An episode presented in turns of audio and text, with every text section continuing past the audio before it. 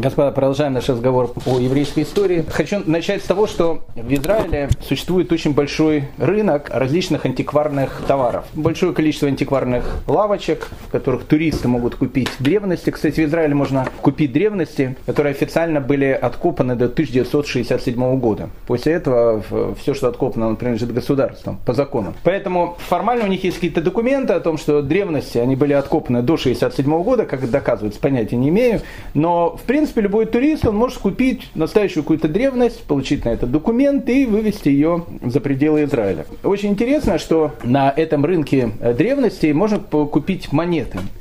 Каждый из э, римских прокураторов, он делал, э, чеканил свою монету. Там никогда не было его имя, там было имя императора, при котором он правил. И тут происходит совершенно потрясающая вещь. Прокураторов было много. Монеты их периода, они, которые, которые чеканились при них, обычно в Иерусалиме их чеканили, они стоят относительно недорого. Относительно недорого. Но там есть вот такая вот градация. Вот монеты всех императоров, они стоят плюс прокураторов, они стоят плюс-минус какую-то цену. Там 100, 150, 200 шекелей. Это обычная цена за пруту, мелкую монету, ну, не, не в идеальном состоянии. Но как только доходит до прокуратора Понтия Пилата, монета сразу начинает стоить, ну, какие-то совершенно, совершенно какие-то космические цены. И что смешно, до этого монета стоит дешево, после этого монета стоит дешево, при Понтии Пилате монета стоит очень дорого. Я в свое время как не мог это понять, спросил у одного араба, который продает этими монетами, я говорю, слушайте, а почему, почему у Понтипилата такие у вас монеты? Они там стоят там, в 4-5 раз дороже, чем обычная другая монета. Он мне сказал, это же для туристов в основном. Я говорю, для туристов, и потом я сказал английское слово такое, не очень красивое. Говорит, просто говорит, большой говорит, пиар. Большой пиар. Понтий Пилат, он говорит, это такой бренд, поэтому все покупают. А почему покупают, понятно, с, с историей чего это было связано. Такая же точная ситуация, она происходит и с тетрадрахмой серебряной монетой 14, 14 граммовой, которую чеканили в ливанском финикийском городе Тир. С одной стороны, вот эта тетрадрахма, их чеканили не только в Тире, их чеканили ну, в большом количестве там, городов в этой местности. Но тетрадрахма Тира, плюс-минус первого века новой эры, она стоит космические цены. Почему космические цены? Потому что это тетрадрахма, которую чеканили в Тире, это и есть тот самый серебряник, за которого по легенде Иуда, Иуда Ишкрайот, он предал своего учителя. Кстати, по, большим, по большому счету, 30 серебряников, 30 тетрадрахм э, города Тира, деньги, кстати, не маленькие. То есть, если посмотреть, что такое 30 серебряников, в принципе, это переводе на то время 4 месяца семья, состоящая там из 5-6 человек, может относительно безбедно жить. То есть деньги, может быть, не какие-то глобальные, но, в общем, деньги не маленькие. Все это происходит с личностью человека, о котором мы говорили в прошлый раз, личностью человека, от которого, с одной стороны, происходит новая религия, мировая религия, которая, которая сейчас называется христианство, мы подходим с вами, сегодня подойдем к тому, когда христианство получит власть, потому что мы только-только начали с того, как оно зародилось. Так вот, что самое интересное, могло и не быть, история не, не, не, не терпит сослагательных наклонений, могло и не быть ни дорогих монет Понтия Пилата, ни дорогих тетрадрахм города-героя Тира, могли они стоить тоже какие-то небольшие деньги, если бы не личность одного человека. Этот человек, он в принципе и создает новую религию. Это был не Иисус, который был героем этого повествования. Это был совершенно другой человек, который создает эту религию. Понятно, он был еврей, как, как обычно все измы э, в мире создают евреи, поэтому в этом евреи мы тоже сегодня немножко поговорим. Опять же, главный феномен, о котором мы сегодня попытаемся с вами говорить, как могло такое произойти, что религия, которая плоть от плоти отпочковалась от иудаизма, буквально через три столетия своего существования стала религией, которая э, не просто ненавидела еврейство, но на протяжении тысячелетия, даже больше, чем тысячелетия, почти что на протяжении двух тысяч лет преследовала тех самых людей, которые являются как бы героями создания этой религии. И ту идеологию, из которой вышла эта религия, которая боролась с этим, пыталась ее уничтожить, и антисемитизм, который идет от этой идеологии, он продолжается по сегодняшний день. Как такое могло произойти? Это, это загадка. Эту загадку мы сегодня попытаемся с вами и разрешить. Все, что касается создателя религии, Ешуа, о котором мы говорили в прошлый раз, ну, наверное, все так бы и закончилось, как и началось. Это было не самые массовые движения, за которым, э, и не самый массовый лидер, за которым шла какая-то большая группа людей. Иосиф Флавий описывает, что в те времена были люди, которые тоже себя э, объявляли машехами, объявляли себя пророками и так дальше. Были люди, за которыми шли тысячи. И об этом пишет Иосиф Флавий. Еще больше. В 17 веке, в 17 веке у нас был такой персонаж, которого звали Шаптай Цви. Это отдельная история, отдельный разговор. До него до этого это еще надо дойти. Еще полторы тысячи историй. Божьей помощью и о нем поговорим. Так вот, Шаптай Цви, человек, который э, в свое время в Измире, в Турции, в Салониках он жил сначала, объявил себя Машехом. Это было в 17 веке. В принципе, не так давно. Уже Д'Артаньян к этому времени почил. Тоже было, это была вторая половина 17 века. За ним пошли тысячи или десятки тысяч людей, евреев, которые поверили действительно, что он Машех. Потом, когда он принял ислам, все сказали, он не Машех, и э, люди, которые э, продолжали по инерции ему как бы поклоняться, их назвали сабатианцами и так дальше. Это была очень-очень и очень страшная секта, которая была в иудаизме. Но их были десятки тысяч. И это понятно. То есть, ну, как бы это, это историческая вещь. Но от этого ничего не произошло. А тут Ешуа, у него ученики. Учеников на самом деле мало. Мы говорили, что ближайших учеников 12. Ну что такое 12? 12 человек, это же не 100, не 200, не стадионы, как сейчас собирают. 12 человек. Потом еще какая-то группа, ну 100 человек их было, ну 150 человек их было. Как могло получиться, что благодаря вот этой идеологии образовалась целая религия? Еще одна вещь. Первые христиане, которые продолжают жить в Иерусалиме после смерти Иешуа, после смерти Иисуса, его убили, его распяли на, на кресте, точно так же, как распяли десятки тысяч других евреев за бунт, за то, что они противостояли римским властям и так дальше. Он был не первый, не последний. Кстати, э, крест, как орудие смерти, которое становится как бы символом новой религии – люди мало об этом понимают, но это то же самое, что человек бы сейчас на, на шее носил бы гильотину, допустим, там, с отрубленной головой, там, или, не знаю, носил бы там петлю на которой вешают людей. Э, смерть на кресте была одна из самых мучительных и страшных казней. Человек э, на кресте мог умирать несколько дней. Это была страшная вещь. Кстати, казнь на кресте это не римское изобретение. Оно было и в Персии, и в Карфагене. Я думаю, что в Карфагене они первые начали э, испытывать вот эту вот смертную казнь на, на распятие. Кстати, кстати, распятие сейчас остается официальной смертной казнью во многих арабских странах, допустим, в Саудовской Аравии.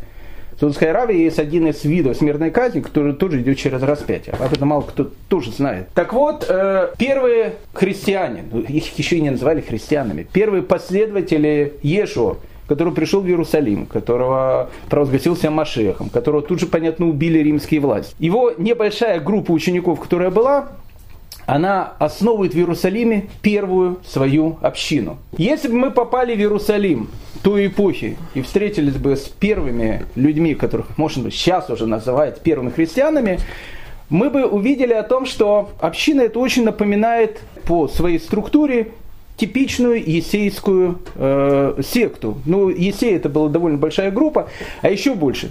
Так как многие люди не понимают, что такое есейская секта, они очень-очень напоминают современный израильский кибуц, но только без идей социализма и коммунизма. Почему напоминает очень израильский кибуц? Потому что в первой христианской общине существуют определенные обычаи. Какие обычаи? Ну, во-первых, это общность имущества. Точно так же, как в кибуце. Ты живешь в кибуце, у тебя нет своего имущества. Общность э, имущества. Вторая обязательная совместная трапеза. В современных израильских кибуцах это пунктик, сейчас это как бы уходит, но в 50-е, 60-е годы все должны были кушать обязательно в одной общей столовой, чтобы не было там ни более богатой пищи, ни более бедной, все кушают одну и ту же вещь. Так кушали Есеи тоже. Общность имущества, все, что у меня, у меня ничего нету, все общее. Общая трапеза, и обязательная вещь, которая существовала у Исеев и которую перенимают на себя первые христиане, Если человек вступает в это братство, где нету денег, где все общее, люди все бедные и так дальше, это обязательное окунание в мику. То, что на греческом языке будет считаться крещение, и то, что, то, что в евсейской секте использовалось постоянно. Кстати, интересная вещь, мы все знаем о том, что в конце 40-х годов в иудейской пустыне, в пещере, один э, арабский пастушонок, он нашел большую коллекцию так называемых свитков Мертвого моря. Это, это свитки Мертвого моря, это, это была библиотека Есеев, которые использовали Есеи. Там было огромное количество разных свитков. Не буду сейчас насчет них говорить. Так вот, а, Хочу просто вам сказать, что половина этих свитков так получилось, что она попала в руки Ватикана. И Ватикан, тогда уже в конце 40-х годов, сказал о том, что он обязательно их опубликует для того, чтобы вся а, ну, как бы общественность ознакомилась с этими свитками. Все, что попало в руки Израиля, опубликовано уже 550 тысяч раз, издано миллион книг и так дальше. Все, что хранится в Ватикане, понятия не имеем, что там хранится. Обещали там к одному году, потом обещали к 2000 году открыть. Уже 2017 год, все, что хранится сейчас в Ватикане, в свитках Мертвого моря, не открыто. Если не открыто, значит рыльца в пушку. А если рыльца в пушку, значит в этих документах существует что-то такое, что может очень и очень серьезно повлиять на ту идеологию, э, я не скажу, что на идеологию христианства, может на идеологию католицизма и так дальше, если на протяжении практически уже почти что 100 лет э, свитки лежат, и свитки эти никто не публикует. Поэтому, если бы мы попали с вами в первую ту общину, которая потом будет называться христианами. Мы говорили, что, что с вами что такое христиане. Христиан на иврите называли словом машихисты, то есть, ну, которые верят в Машеха. Причем машихистами их называли так, э, в шутку. Ну, не в шутку так, ну, как кличка такая была, это ненормальные машихисты. Ну, как бы сначала это было как оскорбление такое, машихисты. А потом, ну, слово машихист, э, когда оно перекочевало в Антиохию, Антиохия это Сирия, а в Сирии говорили на греческом языке, это слово просто перевели на греческий язык. Маших это Христос, машихисты, христиане. Поэтому их начали называть христианами. То есть а, сначала это было как некая такая оскорбительная вещь, а потом просто стало самоназванием новой религии. Так вот, если бы мы с вами посмотрели на этих самых а, машихистов первой половины начала второй половины первого века новой эры, община, которая очень и очень э, не похожа на современное христианство, которое мы видим, с огромными церквями, с лексусами, на которых едут отцы э, там, церкви и так дальше, с огромными богатствами. На самом деле церковь на протяжении тысячелетий была самым большим и богатым феодалом в, в Европе. Первые христиане были нищие, бедные, но романтически настроенные. То есть э, все, что у них было, имущество общее, трапеза общая, окунание в мику, которое на греческом языке называется христиан, э, крещение, на иврите это просто окунание в мику, и, и, и, и четкое соблюдение законов иудаизма, шаббат, кашрут и все эти вот вещи. Чем они отличались от другого еврея, они отличались тем, что э, все евреи как бы ждут прихода Машеха, а они говорили, что мы тоже ждем прихода Машеха, но только это уже будет второй приход. То есть он как бы ушел, и, но обещал э, вернуться. Получается, сейчас то, что в церкви, ну вот когда новорожденных э, крестят, их же окунают. Ну как окунают в мику, Это да. как бы, как будто как в мику. Ну, ну конечно, память, да? конечно, конечно, окунание в мику. Угу. Так, так, так оно и остается. Казалось бы, казалось бы вопрос – как из этого получилось то, что получилось.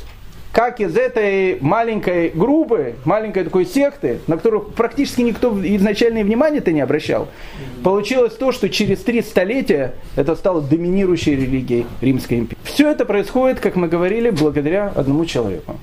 Этот человек, он создает христианство. Это человек, от которого, в принципе, христианство и происходит. Зовут этого человека э, обычным таким еврейским именем Шауль. Живет он ну, э, в городе, который очень близок русскому сердцу, город Тарс. А почему близок русскому сердцу? Потому что у нас в городе Героя Тарсе находится российский флот, флот Город Тарс, как вы знаете, находится сейчас в Сирии, и там находится база российского флота а, э, на территории Сирии. А тогда город Тарс, это, ну, как бы это город сирийский, но э, в этом городе живут в основном грекоязычные люди, в основном греки, это абсолютно греческий город. Почему? Потому что вся Сирия, она в те времена была абсолютно греческой провинцией. Шауль, из города-героя Тарса. Он был человеком непростым, э, не в плане своей значимости, учености и так дальше.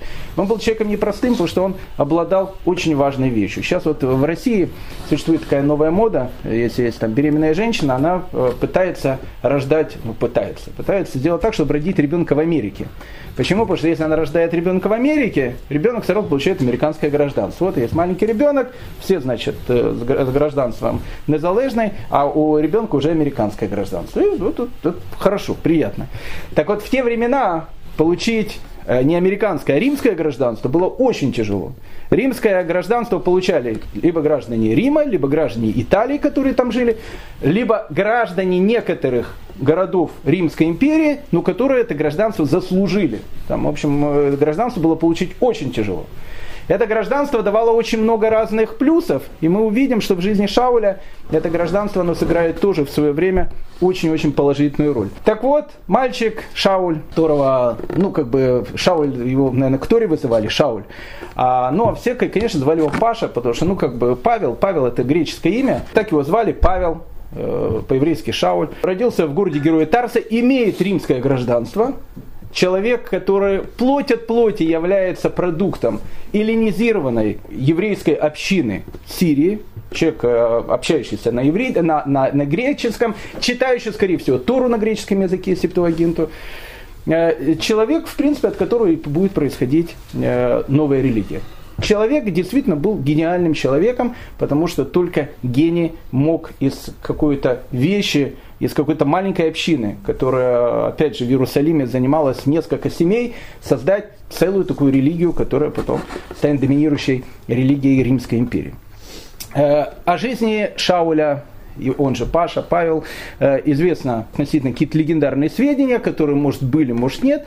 Но, как бы там ни было, христианские источники, они говорят о том, что он учился в Иерусалиме, учился, видно, плохо, э, но учился. И учился у главы э, Санхедрина Рабан Гамлеля, это был дедушка того самого Рабан Гамлеля, который будет э, Наси, который будет возглавлять Академию в Явне, который будет Раби Акива, и который будет сек, но уже только после Великого Восстания. Неизвестно, на каком этапе и на каком периоде Павлу приходит в голову создать новую религию, хотя я не, не уверен, создавал ли он новую религию. У Павла появилась идея. Дело в том, что мы с вами говорили о том, что огромное количество жителей Римской империи, они так или иначе старались придерживаться каких-то законов иудаизма. Их было очень много. Иосиф Флавий говорит о том, что таких людей в Римской империи были миллионы. Это был, было время, которое можно на, назвать началом кризиса языческой идеологии, который существовал в том мире. Было много людей, которые искали какую-то истину. А, сам Рим начинал по этому поводу сходить с ума, потому что в Риме начинают появляться какие-то египетские культы и так дальше, секты какие-то. Но была огромная категория людей, которая очень и очень приближалась к идее, которую исповедовал еврейский народ. Этих людей было много. Эти люди жили практически в каждом городе. Существовало одно но. Перейти в иудаизм для, допустим, обычного римлянина или грека было очень и очень ну, проблематичная вещь. Во-первых, это опасная вещь. Потому что официально в Риме, если римский гражданин, который не является евреем, теперь говорит о том, что он э, является, э, ну как бы переходит в иудаизм и официально об этом начинает кричать на каждом углу, в принципе дело может закончиться смертной казнью. Не из-за того, что против иудаизма, из-за того, что он теперь будет подпадать под статью атеизма. Атеизм в, в Римской империи это вещь опасная, вещь, за которую могут человека даже казнить. Что такое атеизм? Атеизм это отрицание богов. Есть евреи, о которых как бы евреям это все разрешали. Они как бы всех отрицают, потому что они евреи. Они верят только в единого Бога, больше никого не верят. Это как бы нормально, евреям разрешено. Но теперь, если римский гражданин начинает на каждом углу кричать, что нет Марса, Юпитера, Сатурна и других товарищей, а есть только один единый Бог, которому я поклоняюсь, это уже скандальная вещь, потому что такого человека можно объявить в атеизме. Вторая вещь, которая останавливает э, римского мужчину, ну, конечно, это обрезание. А обрезание, э, в первую очередь, это болезненная операция, это понятно, потому что обрезали-то без наркозов и так дальше, в взрослом возрасте, в общем, не очень приятная Э, такая процедура. Но даже если человек пошел бы на обряд обрезания, После этого человек, он продолжает жить в римской культуре, он ходит в римскую баню, он ходит э, там э, очень часто, когда люди ходят раздетые, голые. Для римской культуры заниматься понятием члена вредительства, когда человек делает себе какие-то какие уроны на своем теле, это считается высшей формой осквернения человеческого тела. Человеческое тело, культ тела, это культ, который идет из Греции, культ, который существовал в Риме. Любая вещь, когда человек отрезает себе, э, не знаю, кончик носа, уха, там, все что угодно он себе делает, это воспринимается плохо, особенно если человек делает обрезание, это воспринимается плохо и воспринимается, воспринимается смешно. Поэтому человеку, который живет в первом веке новой эры, мужчине, с одной стороны, его очень тянет к, к иудаизму, он даже читает какие-то книжки, слушает сайт Талдот, там э, ходит там э, в хоральную синагогу и так дальше. Но пройти гиюр он не может, потому что, ну, как бы это тяжело. Для женщин было намного легче.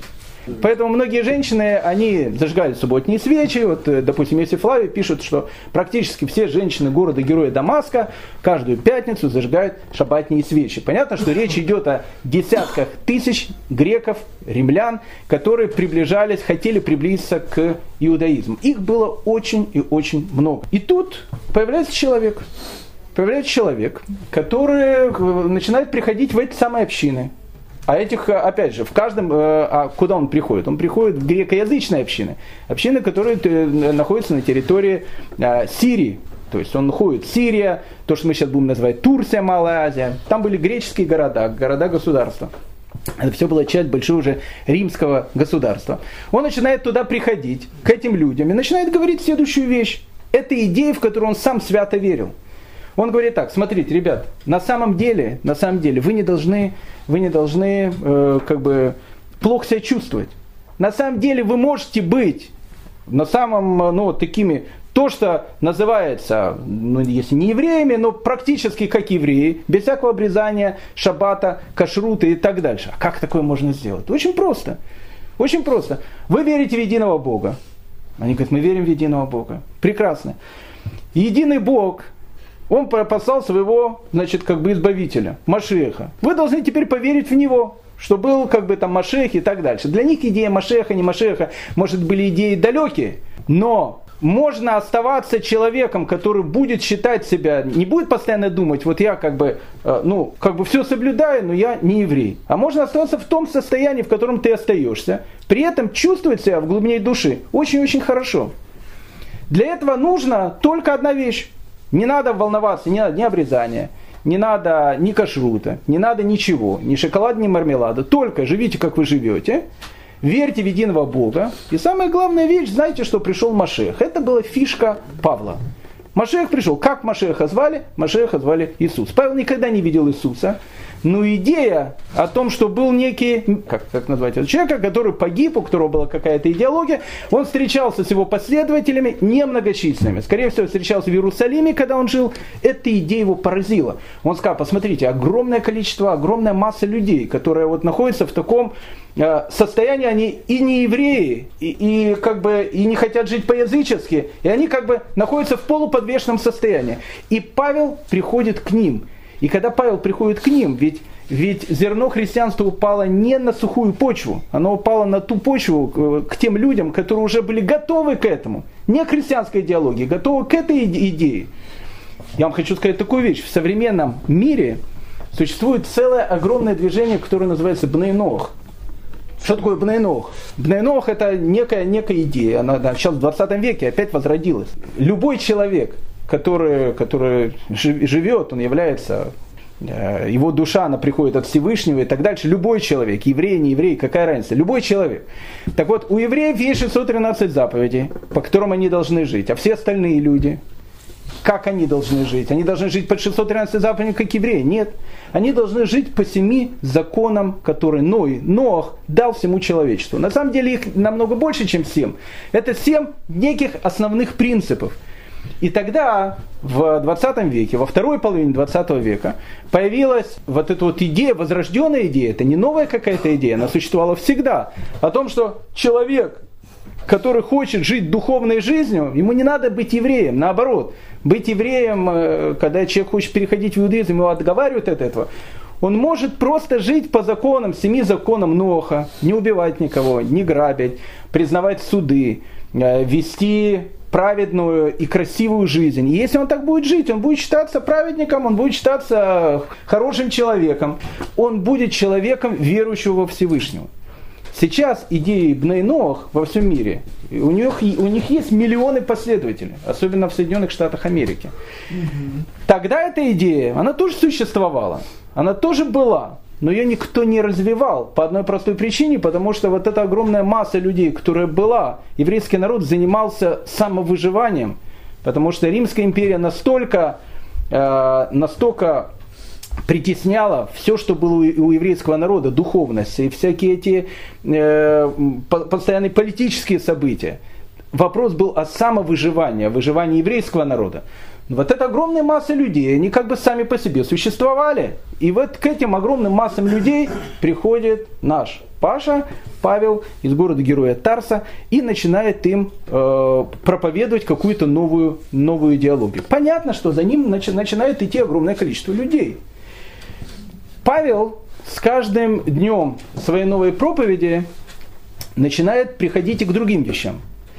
А, ну, как бы, то, что когда он проповедует греку о том, что не надо ни мармелада, ни шоколада, не надо ни шабата, ни кашрута, ничего не надо, на самом деле, как бы, по большому счету, он абсолютно прав. Человек, который живет по семи заповедям Ноха, не надо ни шабата, ни кашрута, ничего. Есть общие этические и нравственные вещи, по которым он должен жить. Но начали ходить слухи, что эти, эти же самые разговоры Павел начинает говорить о еврейской общине. А еврейская община, греческие эллинизированные общины, которые живут в Азии, они тоже слушают Павла. Павел, безусловно, был харизматичным человеком. Когда он там говорил и на греческом языке говорил, понятно, его слушали там десятки, сотни людей. Начали доходить до города-героя Иерусалима, до первой христианской общины, которая там была. А, начали доходить разговоры о том, что некий Павел, которого они лично знали, он не только проповедует всем идею про э, умершего Ешу, не было еще сформировано о том, что он э, Бог, не дай Бог, о том, что еще какие-то вещи, это, это, это будет чуть позже. Это потом сформирует Павел в процессе своего обдумывания новой, э, новой религии. Пока этого еще ничего не было. Но до Иерусалима дошли слухи. Какие слухи? Есть некий Павел. Он проповедует язычникам о том, что теперь вот как они живут, они должны так же жить, только с, единственной маленькой вещью. Живите, как вы жили. Только вы должны знать, что был Машех, он пришел, он умер, мы его ждем. Э, все, но начали доходить слухи, что он эти же вещи говорит евреям.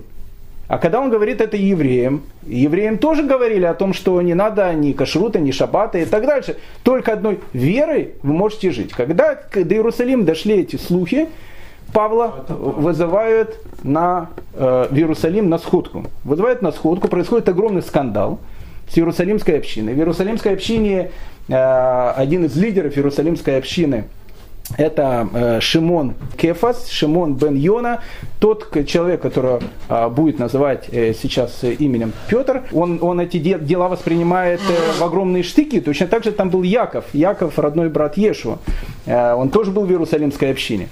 Когда дошли разговоры о том, что Павел эти вот новые идеи, он развивает не только э, язычникам, но и евреям, тогда, в общем, вызвали его на сходку. Павел, Павел а, дает объяснение. Я эту идею буду проповедовать всем, я должен проповедовать о том, что они должны жить как евреи, обрезание, шаббат и так дальше. Мы опять упираемся в ту же самую вещь. Они опять же будут существовать, как существуют сейчас. И что мы им даем нового?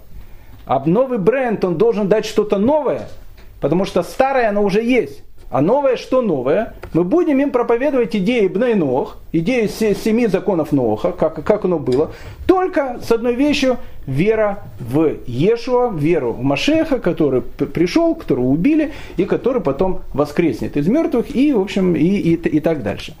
Ну, как бы в Иерусалимской общине это приняли со скандалом, ну приняли, но через некоторое время возник новый скандал. Антиохия, которая становится как бы центром э, первых христиан, их уже все больше и больше, теперь, это теперь язычники, не евреи. Приезжает Петр, ну, тот же самый Шимон бен Йона. Приезжает Шимон бен Йона э, в Антиохию, и в Антиохии первые последователи Ешуа, греки, они решили устроить трапезу, большую такую трапезу. Они приглашают э, Шимона бен Йону, на эту трапезу Шимон бен Йона говорит, я с вами кушать не буду. Все, все не будешь кушать, потому что у вас не кошерная еда. И они говорят, ну как же, вот нам сейчас, э, мы все ученики Павла, он нам там такие лекции говорил, не надо ни кашрута, ни шабата, все, теперь одна вера, одна вера, она теперь все спасет. Он говорит, знаете, господа, может для вас так, но для евреев они не могут э, там как бы нарушать законы кашрута, шабата, и он не, не стал с ними кушать. Кроме Петра, не захотели в Антиохии кушать вместе с язычниками, вместе с ними в ресторанчике, и другие евреи, которые были – в христианстве, которое еще пока не зародилось, уже начинал возникать некий конфликт. Конфликт между новой идеей Павла, которую он там проповедует всем, хотя сам Павел уверял, что евреям он ничего не проповедовал, и э, самими первыми последователями Ешуа, которые как бы там у них какая-то вера была, но они оставались пока еще в рамках сугубого иудаизма. Через некоторое время происходит эта вспышка, которая, которая в принципе, наверное, все и породила разговоры о лекциях Павла, которые он вывешивает на различных интернет-сайтах, и у него там э, огромное количество слушателей и так дальше, оно начинает все больше и больше расти. Он собирает деньги для Иерусалимской общины, первой христианской, хотя, может, христианская община тогда она не называлась, э, приезжает в Иерусалим с этими деньгами. Его встречает э, представитель Иерусалимской общины. Говорят, послушай, Паша, серьезная вещь. Ты сейчас приехал в Иерусалим, тут эти такие слухи ходят. Э, страшные слухи. Он говорит, какие слухи? Ну, ходят слухи, что ты учишь отступать от закона Маше, говоря, что не надо обрезать детей и соблюдать обычаи. Такие ходят слухи. Что ты эти вещи говоришь евреям. Павел говорит, я, я прошу прощения, я евреям такие вещи не говорил. Я эти вещи говорил грекам. Ну, может быть, ты это говорил грекам, но слухи эти доходят. И в самой христианской общине к тебе отношение очень плохое, как отступнику. Поэтому ты должен сделать ну, такой следующий шаг, который при, при, примирит тебя и с нашей общиной, Иерусалимской, ну и как бы для других евреев, которые тут, они просто не будут тебя считать вероотступником. А что, что, что я для этого, для этого должен делать? Ты должен пойти в храм, принести там э, жертву, и все должны видеть, что ты религиозный еврей, там, в Ермолке, в Штраймеле, там, с пейсами, все как, все как обычно. И пойти туда, люди это увидят, они поймут, что ты как бы в теме. Павел говорит, я-то и есть в теме. Ну, прекрасно, пойди в храм. И, в общем, как бы все будет нормально. И Павел идет в храм. Оделся в шабатние э, одежду, э, штраймел хасидский и так дальше. И идет в храм. Приходит он в храм. А в храме, я не знаю, что это был праздник, не праздник, что он жертву хатат, грехочистительную жертву хотел принести. Не знаю, что он почему туда пришел. А в храме находились представители той самой малоазиатской общины, грекоязычной, которую-то Павла знают, и которую Павла что он там занимается всякими э, проповедническими сектантскими настроениями. Они его встретили, начали в храме кричать, вот человек, который повсюду учит против народа и закона Торы. Начали люди кричать, начали на него показывать пальцами. Павел э, засмущался.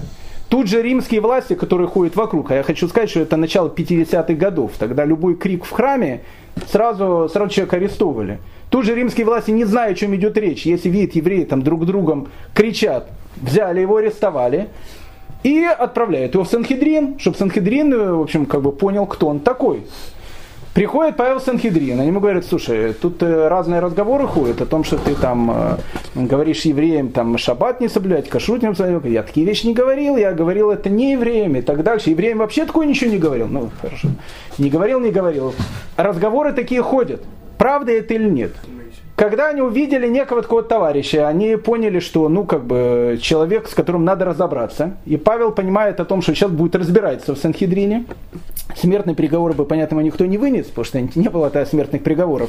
Но голову бы поморочили. Тогда Павел вытаскивает свою козырную карту. Он говорит, господа, знаете что, вы люди хорошие, все, я с Санхедрином разговаривать не буду. Я говорю, как не будет, что еврей, все, значит, приехал в Иерусалим, и я римский гражданин. А если я римский гражданин, по римскому закону меня имеет право судить только римский суд. И когда об этом все услышали, Санхедрин решил, что от греха подальше, ну, как бы человек какой-то там в своих этих облаках летает э, и сам просит к римскому трибуналу, его передает римским властям, и римские власти его передают, ну, соответственно, римскому прокуратору. Римский прокуратор, э, а тогда был Феликс, он был в, в Кейсарии, к нему приходит Павел. Он у Павла спрашивает, парень, что ты, что ты там творишь? Ты какие-то там вещи говоришь? Он говорит, слушай, я там учу, там идеи, там все. Ну, Феликс, э, человек был малодуховный, он в основном э, прагматичный, в основном занимался там э, седьмыми моделями айфонов и так дальше. Ну, в общем, как бы не в эти вещи. Но так как скандал из-за этого Шауля, он же Павел, произошел в Иерусалиме, он не хотел продолжения этих скандалов, он хотел это дело замять. Как это дело замять? Очень просто. Он его посадил в тюрьму кесарийскую. Сидит тут, а там, в общем, разберемся. Он римский гражданин. Он должен с ним как, э, судить его как римского гражданина.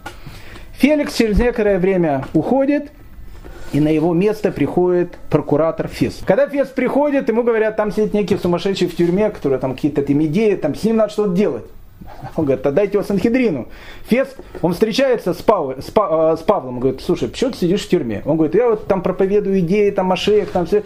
Тот говорит, Фес говорит, слушай, не, не морочь голову. Давай я тебя отправлю в Иерусалим, там Санхедрин, пускай евреи сами с тобой разбираются, как в анекдоте.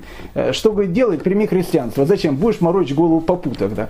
Так, ну, то, то же самое, говорит, знаешь, это, иди, едь в Иерусалим, там морочь голову. Он говорит, я не буду ехать в Иерусалим. Почему? Я римский гражданин, и он прав.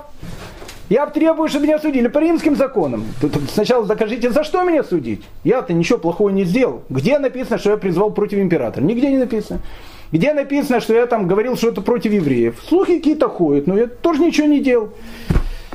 Ну, в общем, э, Фест э, считает, э, ну, как бы он считает, он, не знаю, человека не, не в своем уме, но от греха подальше он понимает, что его надо куда-то отправить, потому что вещь скандальная. Человек очень с длинным и хорошо подвешенным языком. И Павла отправляет в Рим. Он говорит, едь в Рим, там есть римские суды и так дальше, пускай они тебя судят. Павел уезжает в Рим.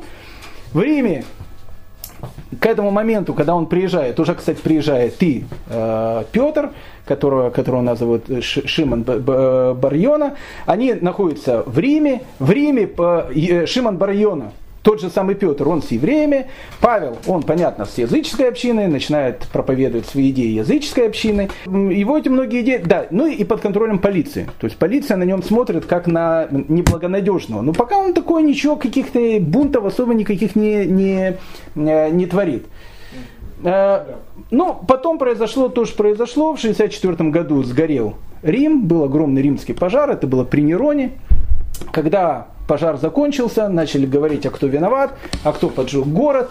Ну и тогда начали говорить, что город подожгли вот эти вот первая секта, сектанство, э, римляне, которые там начинают в какого-то там, там Машеха говорить, мы не знаем, что это такое, все, они люди подозрительные, скорее всего, они город и подожгли. И тогда начинается, это был первый не еврейский, а, а погром начинались с христианских погромов. Это был первый христианский погром, э, и видно, скорее всего, в этом христианском погроме Павел и Шаули погиб, э, и, скорее всего, во, время него же и погиб Шимар, Шиман Бар Йона, человек, которого э, потом будет звать Петром. Скорее всего. На этом, казалось бы, все могло быть закончено. Но идея, она уже появилась в массах. Появилась в массах, она пустила корни. Теперь у новой идеи, которая пустила корни, было очень много вопросов. И эти вопросы были очень серьезные, очень сильные теологические вопросы, на которые надо было ответить. Вначале, когда речь идет о людях малограмотных и так дальше, ладно. Но когда речь идет о людях знающих, умных, там, греках, римлянах и так дальше, у них возникает много вопросов, разных много вопросов. Но, как минимум, возникает вопрос следующего содержания. Ведь идея Павла, которую он говорит, это идея Машеха. Вот, вот должен прийти Машех и так дальше, вот он уже пришел.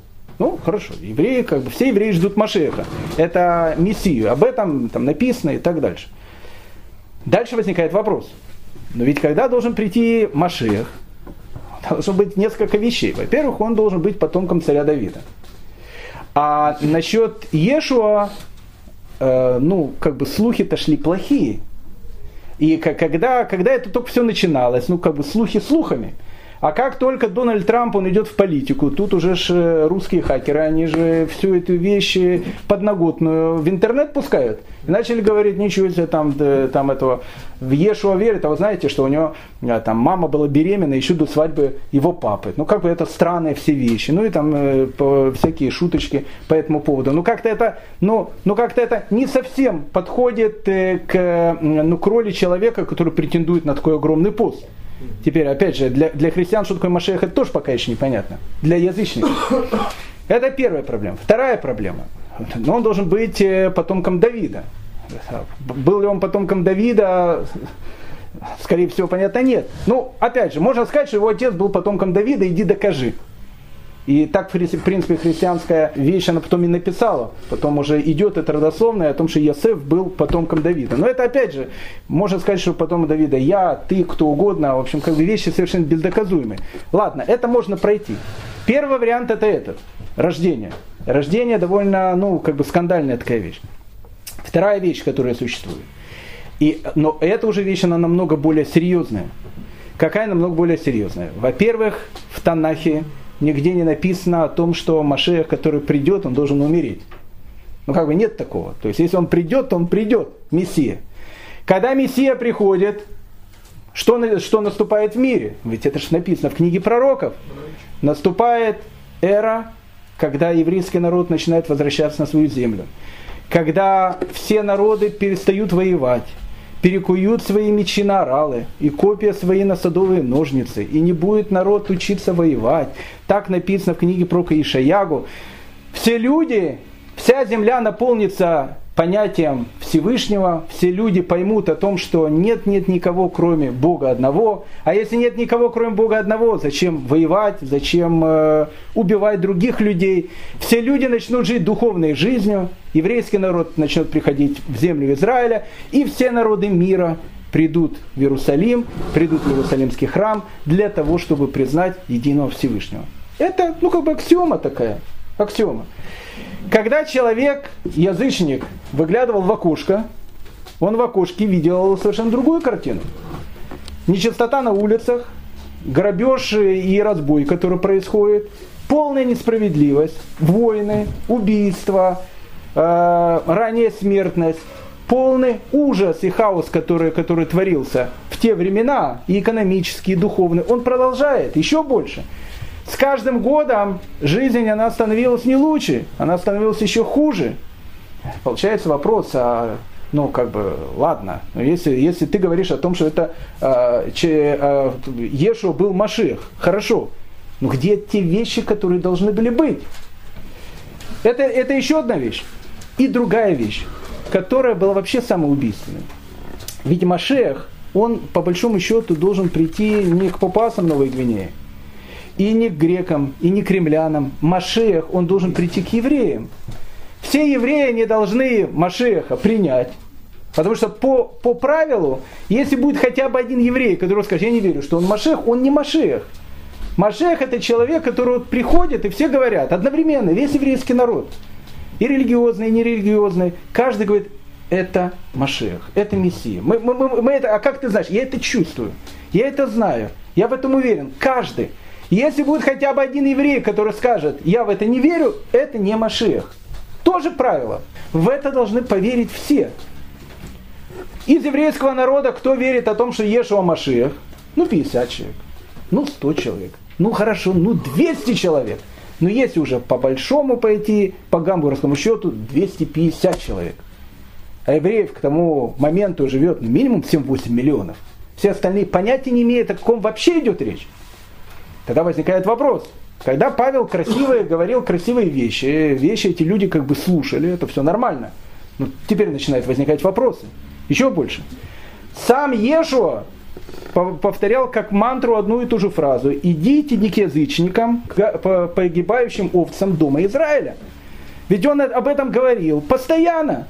И его ученики тоже говорили, когда Павел пошел к язычникам, Почему начинается конфликт? Они говорят, секундочку, наш учитель говорил, не зайти к язычникам. Надо приходить к Дому Израиля. Зачем к Дому Израиля? Говорить о том, что Машех пришел. Но говорить, что Машех пришел можно, когда он был жив. А когда его нет, уже не о чем говорить. И тут происходит вообще полный балаган. Но Павел был человеком гениальным. И Павел понимает о том, что из этого теологического лупа, вот этой петли, надо как-то выйти. И он начинает этот выход, и этот выход продолжают после его смерти его последователи. Как можно выйти из этой вещи? Ну, тут же правило четкое. Если, как, как Кузьма Прутков, что если там написано, что там слон, а там сидит, там, не знаю, там, э, овечка доли, то это не верь глазам своим, это не слон, это овечка доли. Если существует у нас корова. У нее есть рога, как у коровы, хвост, как у коровы, мычит она, как корова. По определению это корова. Теперь нам, и, и, и даже если зарезать, и вкус будет как у коровы, можно шницель сделать. Теперь, нам по определению, теперь надо доказать, что это не корова, а лев. Что это лев, если это корова. Оказывается, что можно было доказать. Плюс-минус, это была такая же вещь, которая начинает и появляться. Ну, давайте, давайте объяснение. Первая вещь, первая вещь, она возникает не при Павле, а может быть уже и при Павле. Э, ну, вещь, ну, чисто языческая, понятно, но, но очень-очень привлекательная. Очень привлекательная. Объяснение, а ведь э, будущий Машех, он, э, как бы, мать у него была беременная, еще до свадьбы. Как надо объяснить эту ситуацию? Можно объяснить эту ситуацию. Была она беременная? Была беременная. Ну, как бы, это все плохо? Неплохо. Ну, как неплохо? Даже, по римским законам это плохо. Это неплохо. Почему? Потому что она была беременная от Всевышнего. О. Если рассказать об этом еврею, то еврей сразу звонил 03. Ну, ну как бы, то есть, ну, то это сразу же вопрос с диагнозом 03, о, все, все, все. Если рассказать это язычнику, это же круто. Это круто. Почему? Потому что в языческом пантеоне было много людей, которые рождались таким же способом. Один из главных таких товарищей, один из главных таких товарищей, это был Геракл. Геракл. Геракл, Геракл это герой. Шварценеггер. Его все любят, его все знают. Везде висят его плакаты, там все хотят быть как Шварценеггер, как Геракл, все эти вещи. Геракла мама обычная женщина, работающая на производстве и так дальше. Папа Зевс. Ну, все нормально, герой. Э, был еще один такой персонаж. Персей. Ну и Персей был, я, я, я уже, уже не говорю даже о Персее. Был другой персонаж. Персей, Геракл, это все легендарный. Был не легендарный персонаж. Кто этот был не легендарный персонаж? Сашка. Александр Филиппович Македонский. Александр Филиппович Македонский, он всю жизнь говорил о том, что чувствую я, что мой папа не Филипп. Ну, чувствую. Вот какое-то у меня есть ощущение. Почему? Чутье. Ну, не, не Филипп. Почему не Филипп? Ну, не мог такой гениальный ребенок родиться вот такого алкоголика. Филипп пил много там, но не мог. И э, у мамы там спрашивал, мама, правда ли мой папа Филипп? Мама ему сразу подзатыльник, что ты, сынок, за вопросы говоришь, конечно, твой папа Филипп и так далее. Но Саша всю жизнь в этом сомневался. И сомнения были очень серьезные. И вот когда Саша приехал в Египет и окружил там э, э, э, этого храм местного оракула, ну, просто войсками окружил, сам зашел и задал просто один вопрос с мечом. Вот так вот зашел. Скажи мне, кто мой папа? Ну, все там, знали, все там знали уже, что надо говорить. Потому что, ну, как бы, ну, как бы, Саша, Саша задает вопрос, Саша надо ответить. Кто твой папа? Твой папа Амон Ра. О, а как по-нашенски называется Амон Ра? Амон Ра это Зевс. Значит, получается, кто я? Я как Геракл. То есть у меня мама моя, значит мама, а папа. Я всегда это ощущал. Я всегда это ощущал. Он выходит перед, римским, перед греческим отрядом и говорит, что отныне, господа, ну вы мне до этого Александр Филиппович, Александр Филиппович, я уже не Александр Филиппович, я уже Александр Зевсович. О. Ну, как бы сначала хихе-ха-ха, но Саша-то в, в, в теме был. Вы видели монеты Александра Македонского? Есть эти монеты? Что он начинает себе делать? Он свой, э, делает свой профиль, а на голову себе одевает э, шкуру льва, как Геракл. Он считался Гераклом. То есть он герой, мама человек, папа Бог.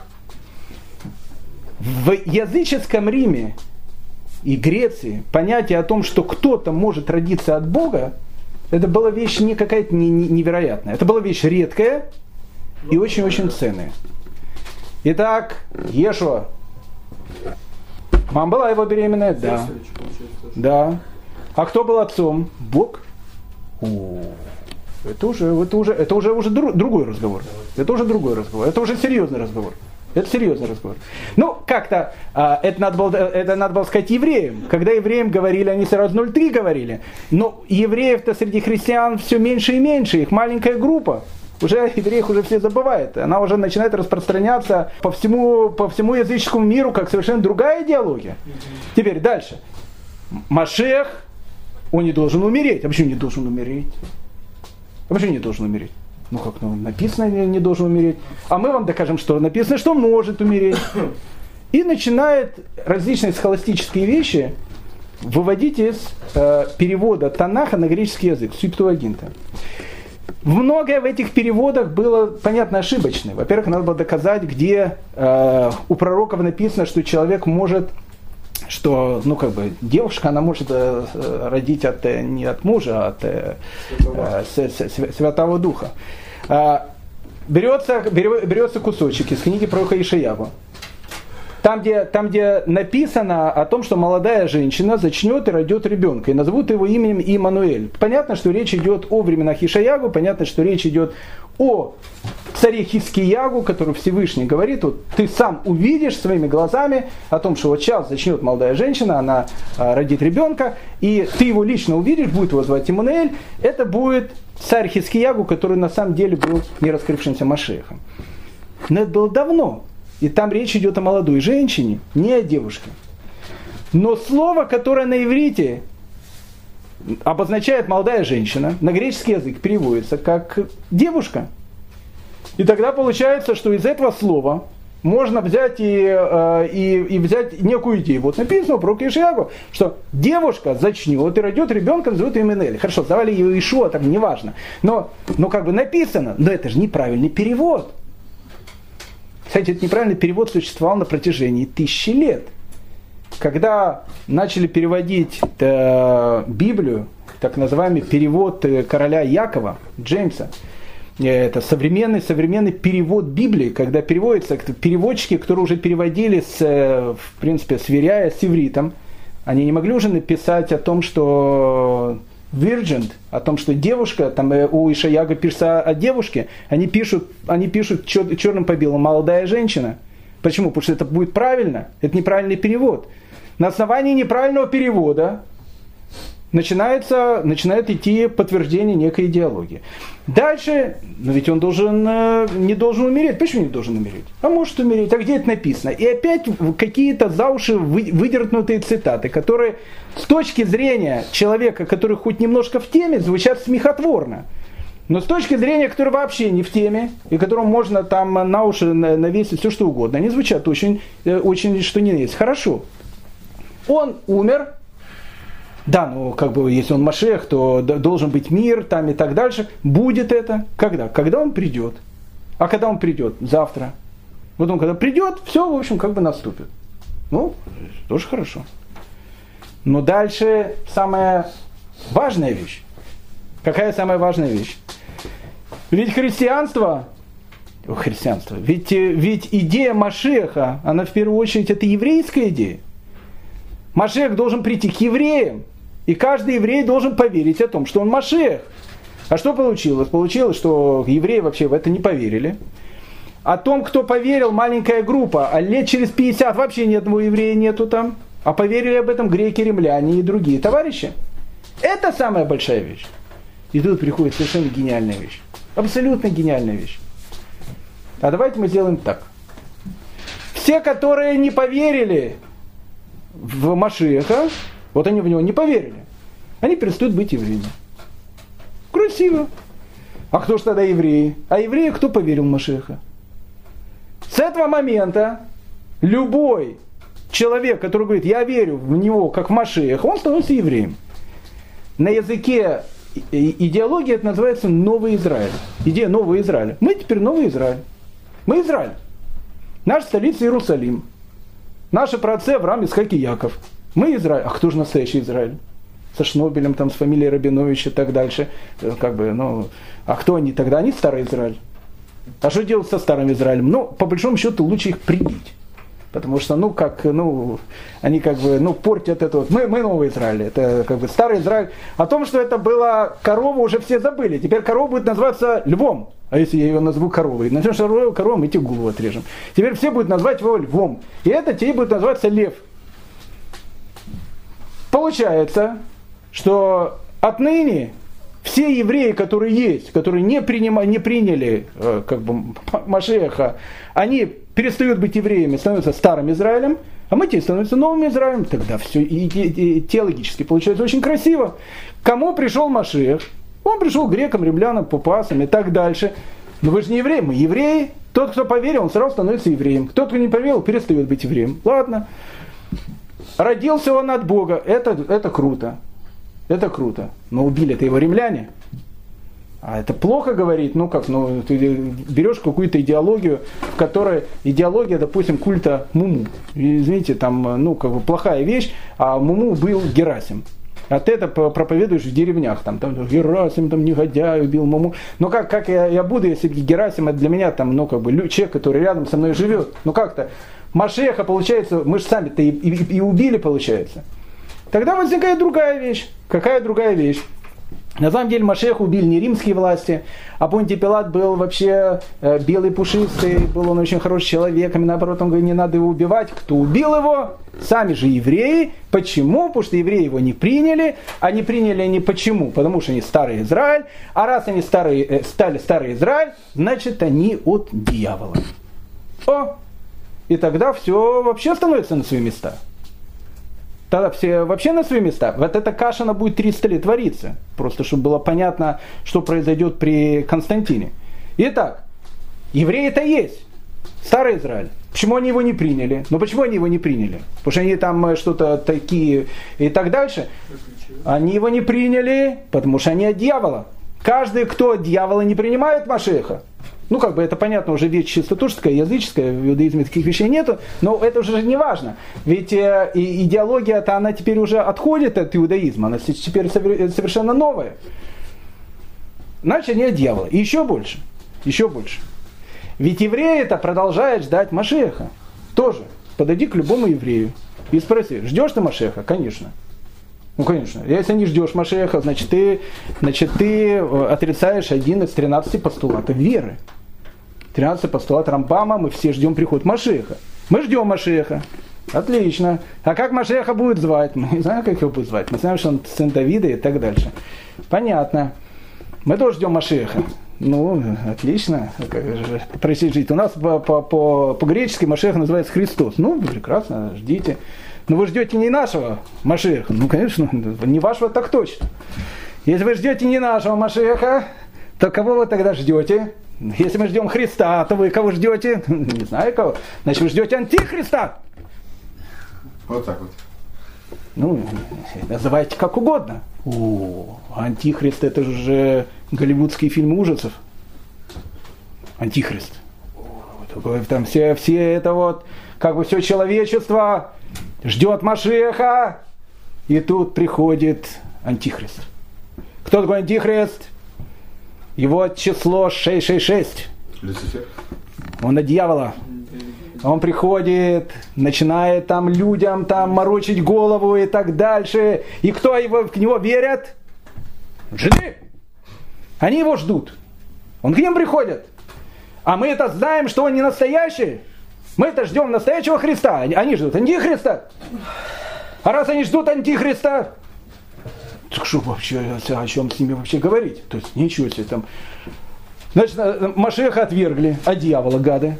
Евреи перестали быть. Ну ладно, уже ты простили им, ну там живи себе, да уже не евреи, там все, мы тебя евреем не считаем, все, мы евреи, все, новый Израиль, все, все, точка. Ну ты же гад, антихриста ждешь. Ты ждешь антихриста, значит дьявола? Поэтому в средние века, в средние века разговоры совершенно, ну, как бы нормальные были. Оно выходит отсюда, совершенно нормальная вещь. А почему, почему евреи носят головной убор? Чтобы рога скрыть. Рога скрыть. У них есть рога. Еще больше.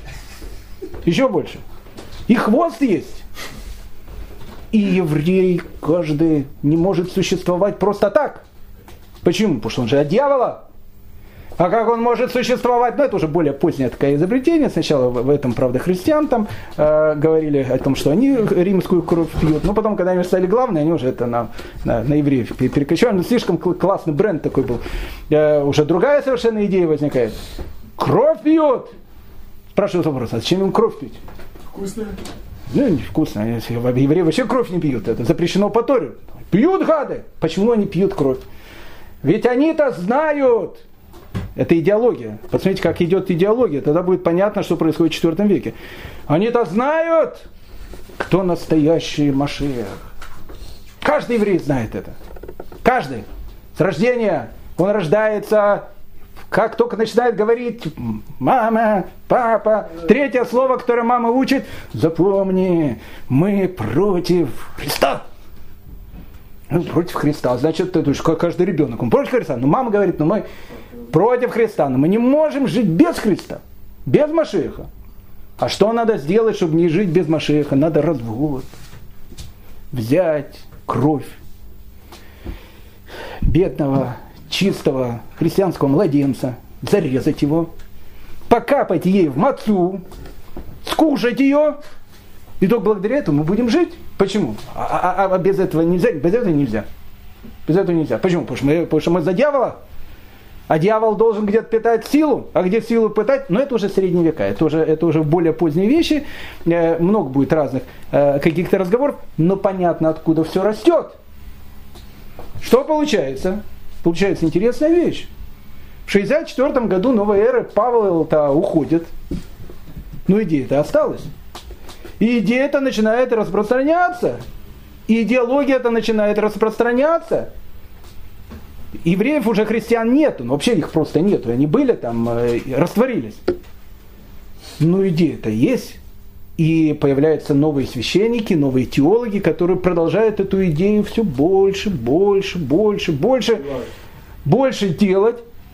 И к началу IV века у нас получается потрясающая вещь у нас получается ситуация, что огромное количество жителей Римской империи, они являются по идеологии христианами, то есть они считаются христианами, по взглядам, по большому счету, антисемитами. Почему? Ну потому что в самой идеологии сокрыто это. Ну как, это ну, конкурирующая фирма, ее надо как-то как это вот, э, убирать. И они становятся очень-очень богатыми, к началу IV века христианская церковь, она уже не та христианская церковь, которая была в самом начале. Романтики такие, кибуцники. Это сейчас серьезные, богатые люди. Появляется совершенно что-то новое. Совершенно единственное, что пока в христианстве существует вещь, которая, которая в принципе христианству мешает, которая продолжает ее так или иначе связывать с иудаизмом для, для, в принципе, для взгляда обычного обывателя. Почему? Большинство христиан не соблюдает шаббат. Ну как, ну как, седьмой день недели что? Шаббат. Почему шаббат? Ну, потому все шаббат. Павел, кстати, субботу на воскресенье не менял это. Ну, как, он мог делать все, что угодно, но не это. Когда отмечается Песах? Ну, Песах отмечается, ну, как все евреи отмечают, ну, там, в ночь с 14 на 15 Ниссана все, в общем, как бы Песах отмечает, и, ну и христиане отмечают Песах. Правда, он теперь называется Пасха, но неважно. Но отмечает в один и тот же день. Что получается? Получается, что к началу IV века, с одной стороны, идеология совершенно уже новая, но она еще очень и очень связана с той идеологией, с которой она вышла, многими вещами. Шаббатом, днем Песаха, многими праздниками, которые были. Для простого обывателя до сих пор очень трудно определить, а в чем, в чем разница – не, ну как бы христианство, понятно, но более там у евреев там, там шаббат, кашрут, а тут все больше, ну как бы люди богатые там, и, э, там живут там, и все, и нет никакого ни шаббат, ни кашрута, но есть какая-то идеология и так дальше, но она очень похожа, она очень похожа. Ведь, ведь э, римляне не отдыхают в какой-то выходной день, у них есть шаббат, и у евреев шаббат, один тот же праздник отмечает и так дальше. Это дело надо как-то оторвать один от другого. И вот к началу IV века, через 300 лет существования христианства, христиан в Римской империи становится уже довольно много, и появляется тот герой, который сделает ее сейчас доминирующей религией. Все начинается с того, что у э, о котором мы э, там с вами говорили, и о, и о котором мы с вами начинаем говорить, э, мы знаем, кто был его папа. Папу его сдали Констанции Хлор. Мы знаем, кто была его мама. Маму его звали Елена.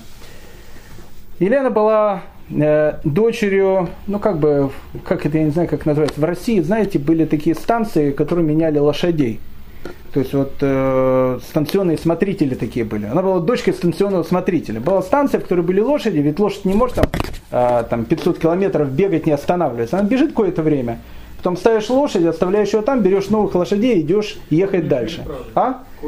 Ну, конные переправы называется. Обычно в каждой такой конной переправе или станции, которая была, был ресторан, была харчевня. Но так было в России, так было в Риме, так было всегда.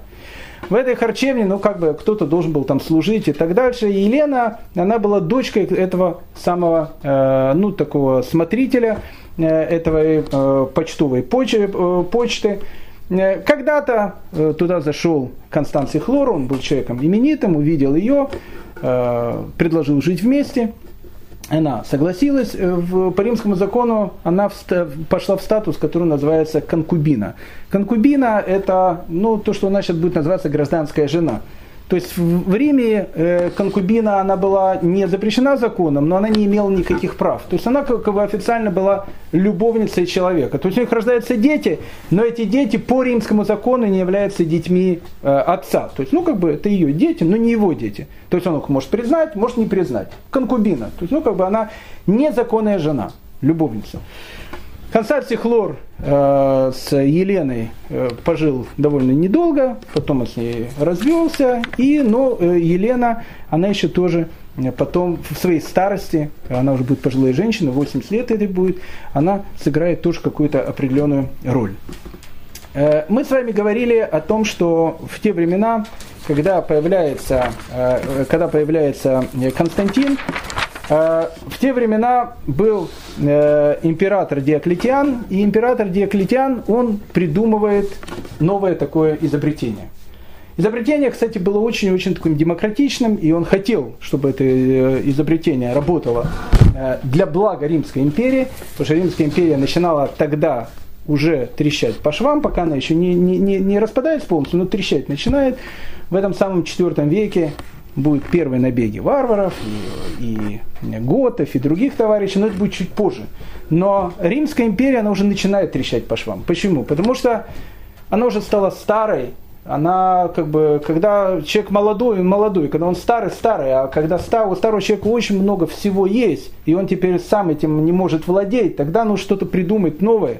Римская империя была гигантской, больше таких размеров, как Римская империя, не было. Ну, может быть, Советский Союз, понятно, и Россия больше по размерам. Но тогда, в Древнем мире, это была самая большая империя, которая могла быть. Средиземное море было внутренним морем Римской империи. Не было что-то ни интернетов, ни телефонов, ни вертолетов, ничего. Как-то этим всем нужно было делом владеть. И Диоклетиан придумывает совершенно такую совершенно потрясающую вещь. Э, ни один римский император до этого не додумался до этого. У Диоклетиана была прекрасная идея. В 425 году он сказал следующую вещь. Давайте теперь у нас будет не один император, а четыре императора.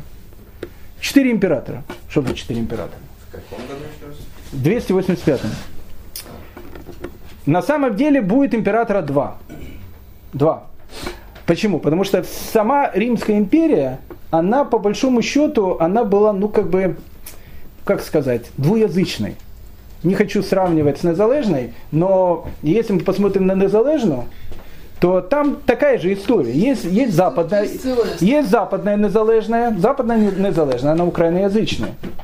Потому что она там она рядом с Польшей, с другими странами. Есть восточная Украина. Восточная Украина, она совершенно русская. Почему? Потому что ну, там преобладает русское население. И оно все находится в одной стране. И как это сделать так, чтобы соединить вместе?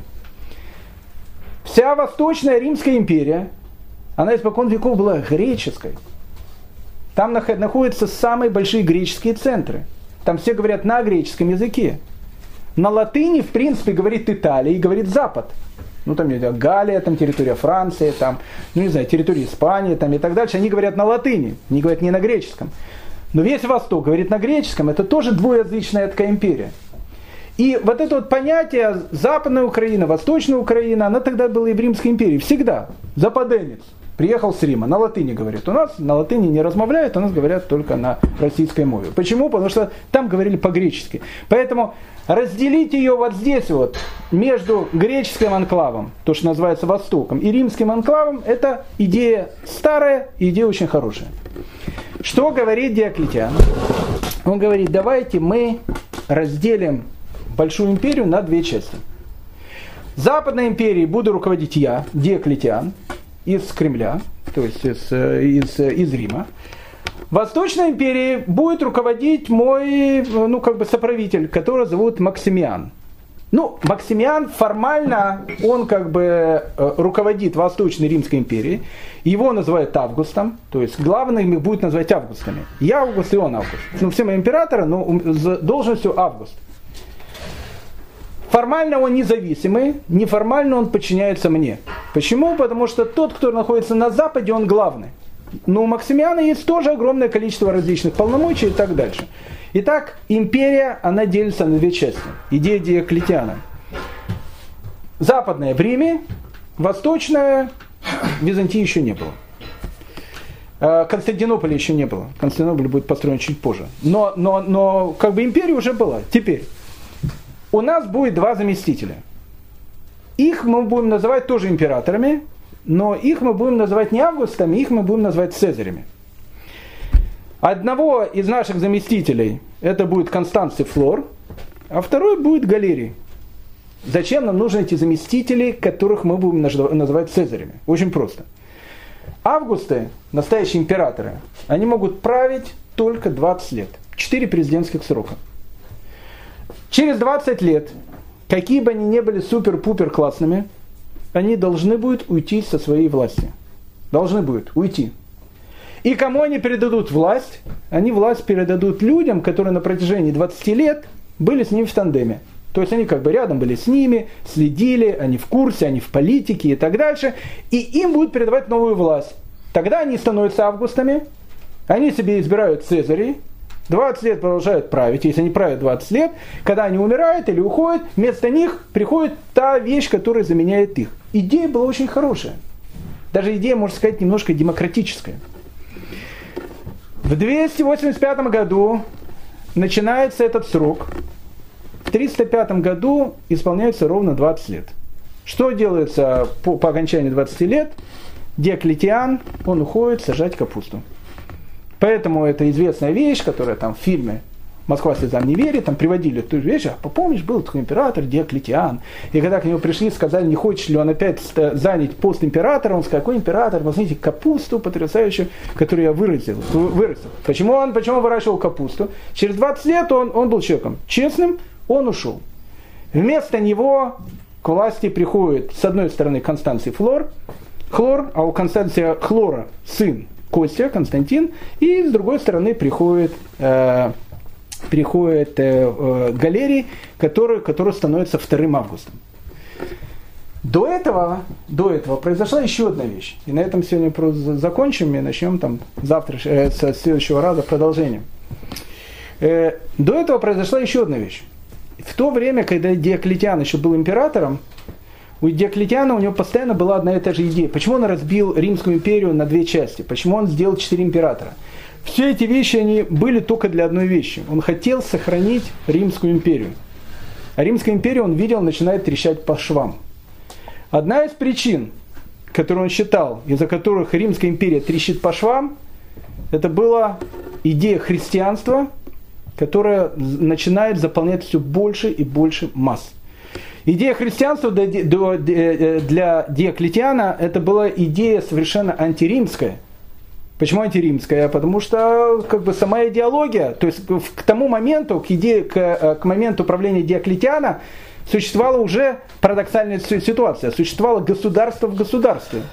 В Римской империи было огромное количество людей, которые были в Римской империи, которые себя больше ассоциировали не с римлянами, а с некой идеей христианства – их было очень много. И Диоклетиан видел в христианах угрозу для существования Римской империи. Поэтому Диоклетиан, он говорит о том, что пришло время, когда каждый человек должен вспомнить, что в первую очередь он римлянин. Патриотизм ушел. И для Диоклетиана идея патриотизма, она выходит на, на первое место. А чтобы каждый римлянин вспомнил о том, что он римлянин, патриот, у него должны быть какие-то римские вещи, и римские имя, и римская история, и римская традиция. А что такое римская традиция? Римская традиция это римское язычество, это как бы часть римской культуры. Поэтому Диоклетиан, он вводит обязательное правило, что каждый человек, каждый солдат в армии, а в армии, кстати, к, этому моменту все больше и больше солдат было, которые, которые исповедуют христианскую идеологию. Каждый человек, особенно каждый солдат, должен будет публично принести жертвоприношение для того, чтобы он подчеркнул о том, что он патриот в первую очередь Римской империи и римской государственности. Если он не приносит жертву римским богам, евреи от этого освобождаются. Евреев вообще никто в этом не трогает. Если он не приносит жертву римским богам, это значит, он против государства, пятая колонна. А если он против государства, пятая колонна, то с ним надо расправляться. И тогда начинается та вещь, которая началась в 303 году, когда э, издается указ, который будет называться в христианской литературе великим гонением или эрой мучеников, когда по всей Римской империи каждый человек, который так или иначе занимает какой-то официальный пост, должен доказать, что он в первую очередь, хри... Э, в первую очередь римлянин, во вторую очередь кто угодно. А для того, чтобы он доказал, что он римлянин, он должен верить в римских богов. А если ты не, не веришь в римских богов, не, не, не признаешь римскую культуру, значит ты рушишь государство изнутри. И да, начинаются многие вещи, многие погибли тогда люди, которые исповедовали христианство. Это все видел Константин, когда он был, был еще молодым человеком. Константин, по большому счету, в нем не, не проснулась какая-то большая романтика по отношению к христианам. Но в нем появилась очень важная мысль. Константин, видя все это, будучи еще молодым человеком, он увидел, какая огромная сила – она находится в этой новой идеологии, которая за 300 лет, у которой было такое огромное количество адептов, такое огромное количество связей, такое огромное количество денег. За 300 лет христианская церковь стала очень богатой и очень влиятельной силой. И будучи еще молодым человеком, Константин начинает думать, а может быть Диоклетиан поставил не на тех, не на ту лошадку, может быть, это и есть вещь, которая может соединить Римскую империю в единый кулак. Может быть, идея римского этого, она ушла в лету. Может быть, сейчас появляется время новой вещи, которая возьмет и может соединить Римскую империю в один общий кулак. Этим всем Константин начнет заниматься при своей жизни. Константин сделает христианство доминирующей религией Римской империи, но с этого будет начинаться совершенно новая э, история, о которой мы с Божьей помощью поговорим в следующий раз. Всем большое спасибо. Спасибо.